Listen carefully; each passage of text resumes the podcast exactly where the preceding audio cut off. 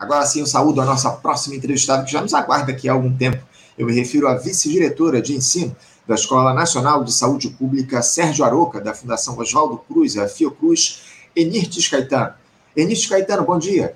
Bom dia, tudo bom, Anderson? Tudo bem, Enirtes. Te agradeço muito a tua participação conosco aqui no nosso programa. Muito obrigado por você atender ao nosso convite para a gente fazer esse diálogo tão importante, porque esse início de governo do presidente Lula, Enirtes, ele pode ser considerado um marco, digamos assim, uma série de áreas da nossa sociedade. E talvez a principal delas seja justamente a da saúde. Após uma gestão negacionista que levou à morte de brasileiros durante a pandemia, na casa das centenas de milhares. E um dos feitos dessa atual gestão, Enirtes, foi recriar o programa Mais Médicos, que direciona profissionais à região do país com vazios assistenciais de saúde e o programa ele tem recebido aí, ou tem atingido números recordes de inscrições.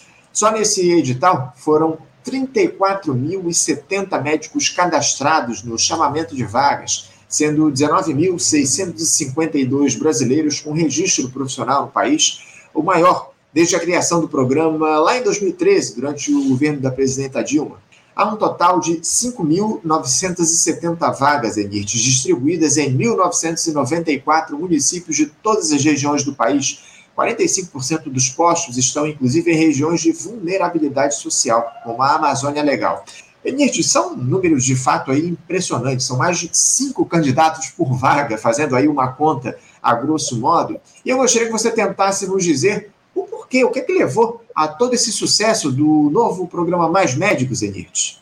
Bom, Anderson, eu acho que algumas coisas a gente precisa estar destacando, né? É, o Mais Médicos, ele representa hoje um conjunto de ações e iniciativas do governo federal para o fortalecimento da atenção primária à saúde. Sem dúvida nenhuma, os números, os números são muito é, expressivos e, principalmente, o tema que está sendo tratado ele é da maior importância. Há um conjunto é, de incentivos que essa versão do Mais Médicos tem mas é, o principal deles, eu acho que é, é, é, centrada num território vulnerabilizado, como você bem deixou claro aqui, é, é não só a Amazônia Legal, mas é, os, os, os, distritos sanitários que envolvem a saúde indígena, todos eles estão sendo é, contemplados nesse momento. Para essa etapa que nós temos, porque, sem dúvida nenhuma, mesmo em 2013, o Mais Médicos representou a principal iniciativa é, de provimento de profissionais dentro de áreas vulnerabilizadas. É, essa versão ela tem aqui um conjunto de elementos que é, nos fazem pensar da importância é, do que ela tem, é, dos incentivos que estão sendo trazidos. Nós temos é, todo o processo de fixação baseado é, no processo de formação. Né? Então, algumas trajetórias formativas estão sendo propostas nessa versão, então, ela vai incluir a especialização, é, cursos de aperfeiçoamento, o mestrado profissional. É, se espera ter um, um, ciclo de quatro anos, que pode ser prorrogável por mais é, quatro anos, isso significa oito anos, fazendo de fato uma estruturação fundamental dentro dessas áreas vulnerabilizadas, e há alguns mecanismos de fixação, inclusive de ordem financeira, desse médico nas áreas, ou seja, aquele médico que completa é, o ciclo de quatro anos, ele vai ter um conjunto de, de incentivos financeiros é, que vão a, além do processo de provimento. Então, assim, é, de um lado, é, você vai atender áreas vulnerabilizadas, você vai fortalecer é, a atenção primária, é, essa prática é adotada com outros contornos em outros países, porque o problema é, da, da, inserção do médico nessas áreas vulnerabilizadas é um, é um, problema que se observa em vários países. É, e, além disso, existe aqui um compromisso de formação com esses médicos. Então, também você está qualificando a atenção. Muitos deles, é, ao final do ciclo, vão fazer a prova de especialistas. Então, assim, é possível que ele não só é, se torne um especialista, como também conclua o período é, é, muito qualificado. Então, assim, é, é uma, uma vertente totalmente diferente é, do que a gente tem visto, é, e é nessa versão particularmente, a, a, força, como você disse, dos números, ela é muito impressionante, não só pelo volume de vagas, mas o volume de vagas que estão sendo abertas para a formação desses profissionais, né? qualificando eles para as ações né, da, da atenção primária. Uhum, entendo. Então, você considera aí que essa mudança do programa, das, das características do programa em relação ao, ao, aquele que foi colocado lá atrás, a partir de 2013, no, na, na, gestão da presidenta Dilma Rousseff, é o que pode ter levado a, essa, a esse recorde, a esse número expressivo de inscrições no programa. Você considera que apenas isso, essas alterações que foram feitas aí é que incentivaram as inscrições no programa, não é isso? Eu penso também, é, Anderson, que a gente tem uma situação clara que é, é, os próprios currículos, é, desde 2013 para cá, eles estão sendo revistos e a atenção primária passa a tomar é, um, uma importância diferenciada. Então, assim, e outra coisa é que a, essa oferta, ela tem um amadurecimento em relação à oferta anterior. Ela, ela mantém pilares é, estruturantes que são fundamentais, que a gente já observou na proposta anterior, mas essa proposta agora, ela faz um recorte muito mais interessante. Então, eu acho que tanto por parte dos candidatos como por parte dos municípios, existe um interesse cada vez maior. A gente tem que lembrar aí que cerca de 50% é, por cento dessas vagas estão destinadas a áreas de alta vulnerabilidade social. Né? E é, essa alta vulnerabilidade social é justamente as áreas onde você tem fixação. Então, é, é, mecanismos diversos que, que envolvem é, processos de, de, incentivo. A própria licença maternidade, por exemplo, é, ela, ela passa por uma alteração em relação ao período. Né? Então, é, é, as, mulheres que se tornam mães, médicas que se tornam mães, elas vão ter um período de licença maternidade nessa nova versão de seis meses. ela inclui, por exemplo, licença paternidade, é, esses incentivos, como eu te disse, é, de fixação, ou seja, aquele que permanecer pelo menos é, 36 meses, ele pode receber um adicional que vai variar de 60 mil a 120 mil, a depender da vulnerabilidade do município.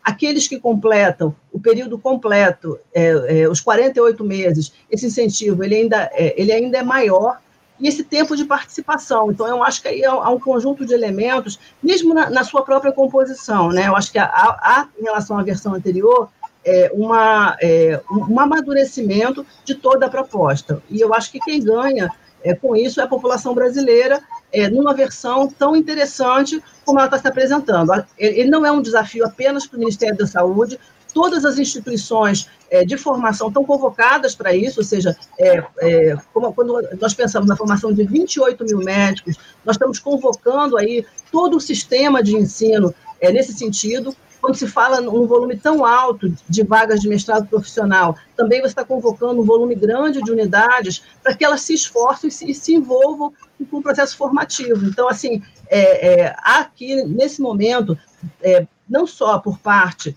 é, da Secretaria de Atenção Básica, mas por outras secretarias e também pelo MEC, um grande esforço coletivo em prol de um projeto que tem é, um, uma ação estruturante e de garantia é, fundamental do, de acesso à atenção, que é uma questão super importante no Brasil nesse momento.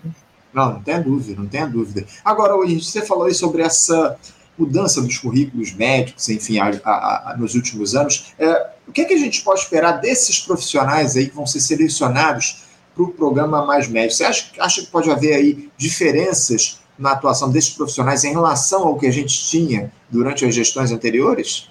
Olha, é, eu acho que, que a gente é o que a gente tá, tem conversado, né? É, ter um número maior de especialistas dentro daquela que é a porta de entrada para o sistema de saúde, isso é uma questão importante, mas o programa se apoia é, na sua própria Constituição, no processo de tutoria. E esses tutores, eles, é, é, eles vêm atuar em apoio a esses médicos nessa experiência prática, ou seja, ao mesmo tempo que ele está trabalhando, ele está sob tutoria de um de outros médicos muito experientes na atenção primária para a série de problemas que estão sendo colocados. Então, nós estamos aqui qualificando a atenção que está sendo prestada. Né? Então, é, ao mesmo tempo que a gente tem essa possibilidade de ter é, uma oferta importante, esse profissional ele está dentro é, de um projeto de formação. Então, ele tem é, o, trabalho dos tutores que o acompanham, e, além disso, é, de acordo com é, o seu perfil, ele vai ter uma trajetória formativa diferente. Isso é uma coisa fundamental, isso é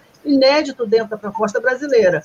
É, é, o mestrado profissional, por exemplo, não é obrigatório, mas talvez muitos desses médicos eles, é, eles têm o desejo de fazer a formação. A formação ela vai ser principalmente na atenção primária, mas está se levantando a possibilidade, inclusive, de ter informações para outras necessidades que estão ligadas à atenção primária, inclusive na, é, em áreas de especialidade. Então, é, isso faz muita diferença, justamente porque você tem, é, nessa porta de entrada, a possibilidade de resolver problemas que são fundamentais com a presteza. Então, é, é, é uma inversão é, do processo que a gente tem. Claro que isso não começa agora, como você bem lembrou, é, é, esse projeto ele se inicia em 2013, a gente tem aí uma interrupção dele, né? É, e uma mudança na sua proposta, e agora, nesse momento, eu diria que ele está vindo com muito mais força e ele não está voltado apenas para os médicos. Essa etapa, particularmente, é voltada para os médicos, mas é, é, o projeto como um todo ele vai pensar em outros profissionais. E isso é fundamental, porque a gente tem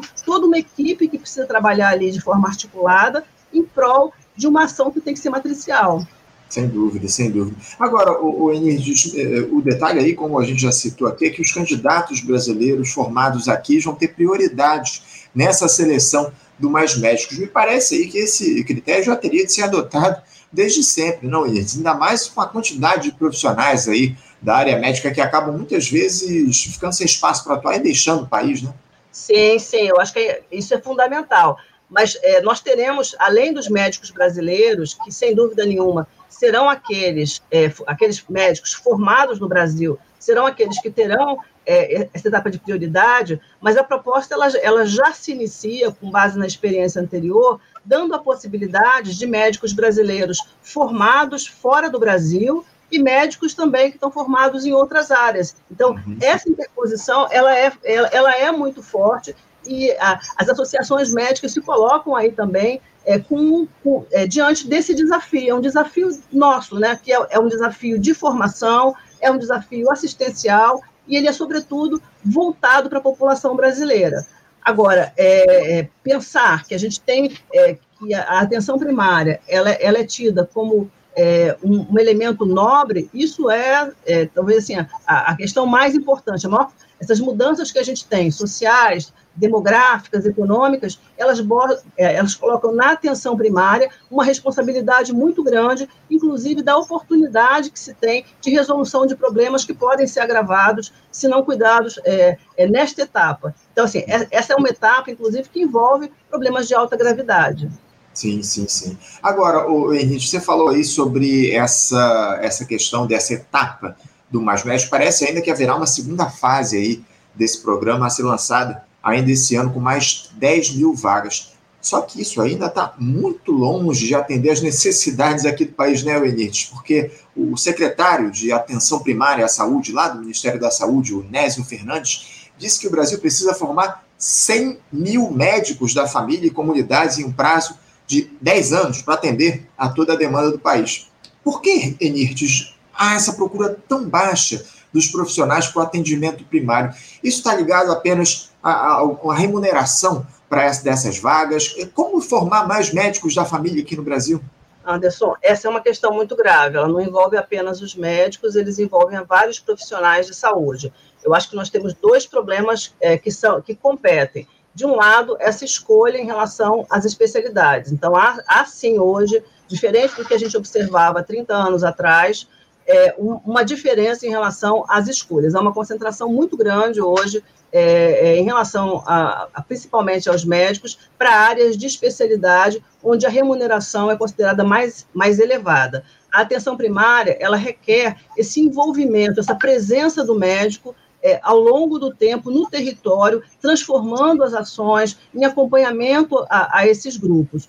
É, essa escolha é uma escolha grave e a, a questão mais séria, mais até do que a escolha pela atenção primária, é a escolha pelas áreas em que esse médico vai trabalhar. As escolas de formação, não só da, é, entre médicos, mas outros profissionais é, da área de saúde, elas estão espalhadas e concentradas em grandes centros urbanos. Então, a fixação é, é desse profissional, o deslocamento desse profissional fora do seu, do seu espectro de formação e fora da sua área de residência é um grande desafio. Então, ter incentivos que coloquem esse profissional nessas áreas vulnerabilizadas, nessas áreas que muitas vezes não vão ter profissionais é, formados, oriundos desse local, faz, faz a grande diferença. Então, assim, não é só uma escolha em relação é, a, a, essa área da assistência, que é uma área tão importante e que é, é ainda tão desvalorizada.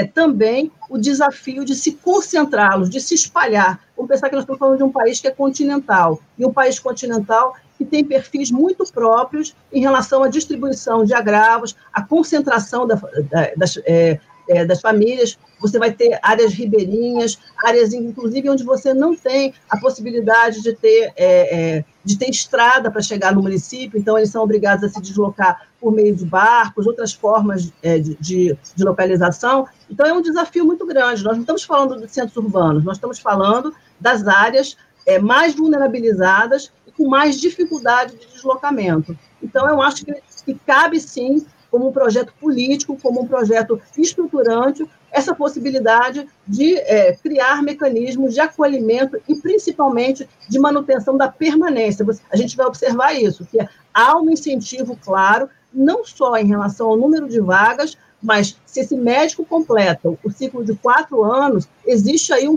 incentivo financeiro. Não é só um incentivo de formação, o que já seria excelente. E essa formação ela pode ser uma formação muito elevada é, como é o caso do mestrado. Mas, é, além da formação, você faz um incentivo financeiro. Então, eu acho que isso, isso deixa muito claro, né? A presidente Dil, oh, perdão, o presidente Lula e a nossa ministra é, é, Nízia Trindade deixam muito claro em relação à política todo o processo que está por trás disso. Né? um entendimento de um Brasil é, que enfrenta as suas dificuldades e enfrenta com grandes desafios. Né? Pensar em 28 mil médicos é, é, num curto espaço de tempo, inseridos é, é, diante desses desafios, é uma possibilidade, de fato, é, é, muito impressionante, não só em relação ao volume de números, mas a proposta que envolve. Não, não tenha dúvida, não tenha dúvida. É muito importante, muito necessário para o nosso país esse programa Mais Médicos, agora que retorna aí a partir da gestão do presidente Lula. O, o, o, o Nirt, em relação Aquele primeiro momento lá do Mais Médicos, houve muitas críticas naquela época, durante a gestão da presidente Dilma, em relação principalmente à contratação de, de médicos estrangeiros aí no programa, muitos vieram, inclusive, de Cuba eu queria que você falasse um pouco a respeito disso. Você acha que foi um erro ali naquele momento se priorizar a contratação de médicos estrangeiros? Não se deveria investir mais na contratação de médicos aqui no nosso país? Eu queria que você falasse um pouco a respeito dessa polêmica que foi criada naquela época e hoje, à luz do, do, dos fatos, como é que você vê aquilo que foi feito lá atrás em relação à contratação de médicos estrangeiros? Anderson, é, é, no período anterior, que se utilizou é, foram estratégias utilizadas em outros países. É, Cuba, por exemplo, é uma referência na atenção primária. É, não há dúvida que a gente tem aqui uma formação sólida dentro da experiência cubana, e essa experiência ela tem sido orientadora em, muitos sentidos em relação a, todo o processo. Acho que agora, entretanto, a gente tem um amadurecimento da própria proposta. Então, a gente tem o que foi a experiência anterior, é, a experiência anterior também, é, houveram algumas dificuldades no sentido da adesão é, dos profissionais, dos brasileiros em relação a esse aspecto, e hoje a gente vive é, um momento diferente, a gente tem aí é, é, um, um encaminhamento histórico diferenciado, onde a gente já tem, acho que, uma massa de formação, há um, há um preparo, há uma experiência anterior, mesmo o processo inicial de formação, ele amadureceu muito, então a gente tem uma proposta curricular muito mais interessante nesta versão do que foi é, é, na versão inicial, e eu acho que é, que é o amadurecimento necessário. Inclusive, nessa oferta, a gente tem aí as três possibilidades: médicos formados no Brasil, médicos, forma médicos brasileiros formados no Brasil, médicos brasileiros formados é, em instituições é, outras em outros países, e a possibilidade de ter esse componente de cooperação de médicos estrangeiros. Claro que tudo isso é em cima de uma legislação brasileira, né? porque nós, nós temos duas situações: uma situação de alguém que está em formação, porque o Mais Médicos tem um componente de formação, mas ele também tem um componente assistencial. Então, eu vejo isso como, como, como é, a, a, a, o natural amadurecimento de uma proposta que vem agora com uma força, inclusive com a experiência anterior, né? Sem dúvida, sem dúvida alguma. Nirdes, eu queria mudar um pouquinho de assunto para tratar a respeito do seguinte. Algo que me assustou muito, eu, eu te confesso, é a situação aí de algumas cidades que, que votaram no Jair Bolsonaro majoritariamente lá no ano de 2018. E eu te, te digo por quê. Um estudo desenvolvido aí por cinco pesquisadores do Instituto de Economia da Universidade Federal aqui do Rio de Janeiro, a UFRJ, e também no Instituto de Pesquisa para o Desenvolvimento, o IRD, na sigla em francês, esse instituto lá da França, evidentemente, ele compara ou comparou as taxas nos 5.560 municípios brasileiros da vacina, da vacinação de Covid-19 e também de um conjunto de outras doenças como sarampo, cachumba e rubéola, poliomielite e tétano, a partir de estatísticas do DataSUS do Programa Nacional de Imunizações, o PNI, por exemplo. E esse estudo aí apontou, o Enirtes, que os municípios que votaram no ex-capitão lá no primeiro turno, em 2018, tiveram a menor proporção de vacinados do país. Esse trabalho, construído a partir de um modelo em econométrico, ele leva em consideração ainda cerca de 20 diferentes variáveis relativas a esses municípios, como a idade das pessoas, o nível educacional e o número de médicos. A ideia é descontar um eventual efeito dessas características de cada município para isolar o que chamam de efeito Bolsonaro. Enirtes, é algo absolutamente trágico que esses números têm mostrado ou mostraram aí para a gente. Por quanto tempo você acredita que o Brasil ainda vai viver esse efeito Bolsonaro, principalmente no que diz respeito à imunização? Anderson, é, essas questões elas nos preocupam. Nós, nós já observávamos é, uma queda das coberturas vacinais anteriores ao governo Bolsonaro, inclusive. Entretanto, no governo Bolsonaro, essa questão ficou muito grave. É, a gente já observa, nesse momento agora, por uma série de iniciativas, uma, um aumento da, da cobertura, em alguns municípios em particular, é, um conjunto de estratégias tem sido é, é, empreendidas, né? É, esse, esse é um, tem sido um dos compromissos é, da, ministra, da ministra da Saúde, né, Anísia Trindade, é, no sentido de aumentar essas coberturas. Entretanto, a questão do Brasil é uma questão muito grave, né? Nós, nós como a gente, como eu repeti várias vezes, nós estamos falando de um país de dimensões continentais, onde é, as estratégias para você alcançar as diversas localidades elas são diferentes. Uma estratégia que se usa numa grande cidade, ela não se equipara é, ao interior, a uma área ribeirinha, a áreas é, é de floresta, são estratégias muito diferentes. Então, a gente precisou é, é, mudar várias questões, inclusive o desabastecimento. Né? A gente não teve só um problema no sentido da escolha em relação à vacinação ou não. Eu acho que existe uma questão é, presente dentro da área de comunicação, como é que é, é, é se espalha é, notícias equivocadas em relação ao valor da, é, da vacina. Eu acho que existe uma correção aí cada vez mais importante. Eu acho que existe, sim, uma pressão sobre os mecanismos de regulação e formação de profissionais de saúde que emitem opiniões danosas à população e que não, não convergem junto com achados da ciência.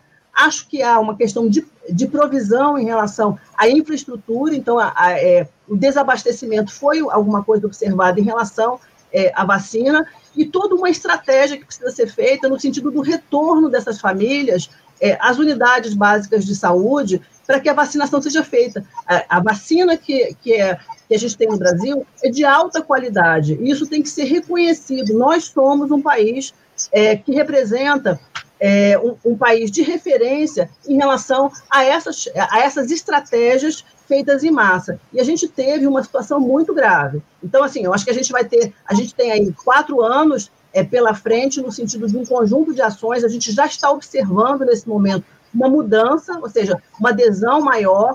Entretanto, é, é, é, esse problema não vai ser expirado nos próximos quatro anos. Eu acho que vacina é tema de todos os dias. Nós estamos diante de um país que tem doenças infecciosas, doenças que matam as diversas faixas etárias, e essa adesão voluntária, ela precisa ser trabalhada, conquistada junto à população. Ela não é uma questão apenas é, do governo federal, ela é uma missão de todas as sociedades científicas, ela é uma missão de todas as sociedades médicas, de enfermagem, de formação dentro da área da saúde, ela é uma questão é, das universidades e ela tem que ser é, é, o cotidiano, inclusive dos meios de comunicação, porque a gente está, nós vivemos é, é, os danos da pandemia e temos muitos é, outras, outros potenciais eventos que podem representar um desafio muito maior do que a gente verificou com a Covid.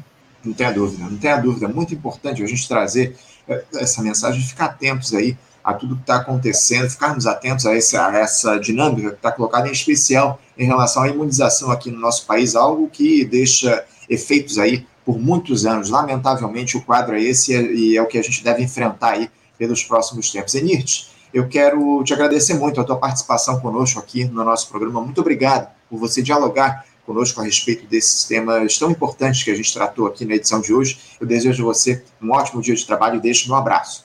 Ah, um grande abraço, Anderson, para você e para os ouvintes. Até Obrigado, Enirtes. Até logo, até a próxima. Conversamos aqui com Enirtes Caetano. Enirtes, que é vice-diretora de ensino da Escola Nacional de Saúde Pública Sérgio Aroca, da Fundação Oswaldo Cruz, Oswaldo Cruz, a Fiocruz, e conversou com a gente a respeito desse sucesso do novo programa Mais Médicos aí, iniciado pela gestão Lula agora, nesse início de ano, enfim, sobre também esses efeitos da, da, tragédia que foi o Jair Bolsonaro na imunização aqui no nosso país. Enfim, uma entrevista importantíssima que a gente trouxe aqui com a Enirtes na edição de hoje do Faixa Livre. Você, ouvinte do Faixa Livre, pode ajudar a mantê-lo no ar. Faça sua contribuição diretamente na conta do Banco Itaú, agência 6157, conta corrente 99360, dígito 8. Esta conta encontra-se em nome do Sindicato dos Professores do Município do Rio de Janeiro e região, o Simpro Rio, uma das nossas entidades patrocinadoras, mas seus recursos são destinados exclusivamente para o financiamento do nosso programa. Você pode fazer sua doação de qualquer valor, utilizando também a nossa chave Pix, que é ouvinte@programafaixalivre.com.br. Sua contribuição é fundamental para a manutenção desta trincheira progressista no ar.